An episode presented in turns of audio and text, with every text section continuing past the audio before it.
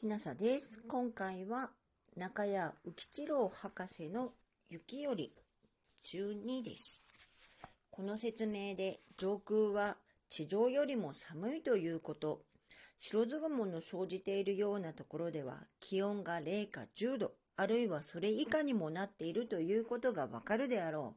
う。実際飛行機に乗る人が上空では地上で想像もつかぬ寒さに遭遇していることは誰でも聞いていることである。さて、これらの上層雲にたまたま生ずるハロが氷床であるということは、もっと仮想の雨雲に生ずるハロとは直径、すなわち視覚が異なるのでわかるのである。このハロの成因をよく研究したのはアメリカのハンフレースであって、その研究の結果、上層雲を形成するものは頭の尖った、すなわち角水のついた六角柱の表彰であって、これに光が当たって屈折することによってできるとすると説明ができることが分かった。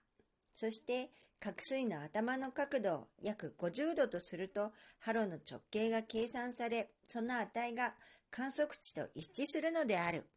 故に、剣雲、あるいは剣層雲は、頭の尖った六角柱の氷の結晶からなるものであると見るのが現在のところかなりの定説となっているのである。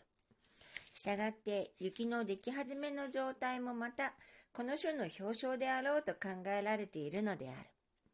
実際、頭に角水のついた六角柱の雪の結晶でもっと大型のものが時々地上でも観測されるのであって、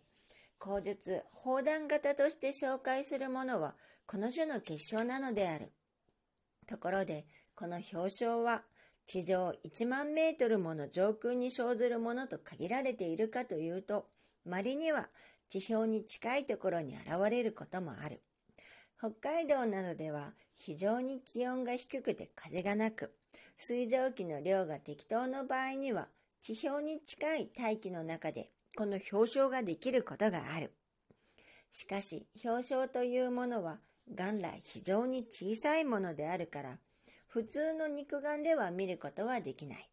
しかし、朝日が差しているような時には、チカチカと光って見えるので、これをダイヤモンドダスト、ダイヤモンドの塵と呼んでいる。山岳スキー家などの言うダイヤモンドダストは、この本来の表彰を指す場合も稀にはあるが、多くの場合には非常に小さい粉雪が風で吹き上げられて空中を浮遊しているものに朝日が当たってキラキラするのを指していることが多い。ここで言う本来の意味での表彰は北満ではしばしば見られるそうである。それは簡単に言えば霧の凍ったものなのである。上層に氷床ができて、これが大気中を落ちてくる間に、水蒸気が消化によって、その周りへだんだん凝縮して孵化していくと、普通に見る雪の結晶となるのである。この雪の結晶の成長の過程で気温や水蒸気の量などが異なると雪の結晶の形がいろいろに異なってくるのである。このことは雪を人工的に作ってみることによってはっきりとわかるのである。その点は後の章、雪を作る話で詳しく述べることとする。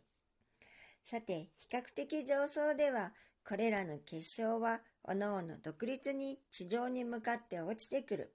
地表に近くなって気温が0度に近いところがあると、結晶は互いに衝突しながら落ちてくる間にお互いに付着し合って地表へ達するときには数十ないし数百の結晶が一つの塊、すなわち雪片になってくるのである。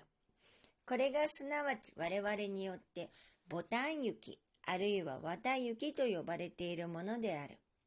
ボタン雪、あるいは綿雪と呼ばれているものは割合に温暖の地に降ることは人の知るところであって、その大きさは時には直径15センチにも及ぶものがあることが記録されている。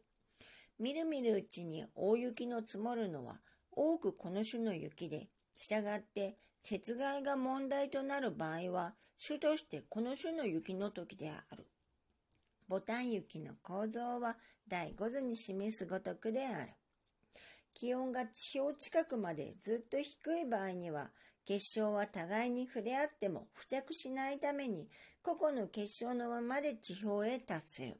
この種のものはサラサラとしていて、手で握っても塊とならないことが多い。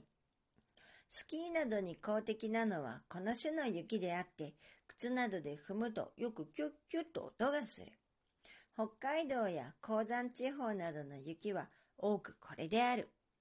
また、俗に戸外を人が通るとき、キュッキュッと雪の音がするときは、寒いというのもこの種の雪を指しているのである。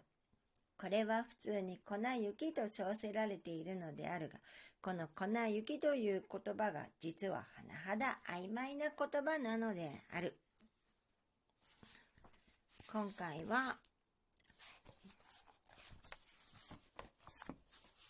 中谷浮郎博士の雪12でした。もし聞いていらっしゃるのが夜でしたらよく眠れますようにおやすみなさい。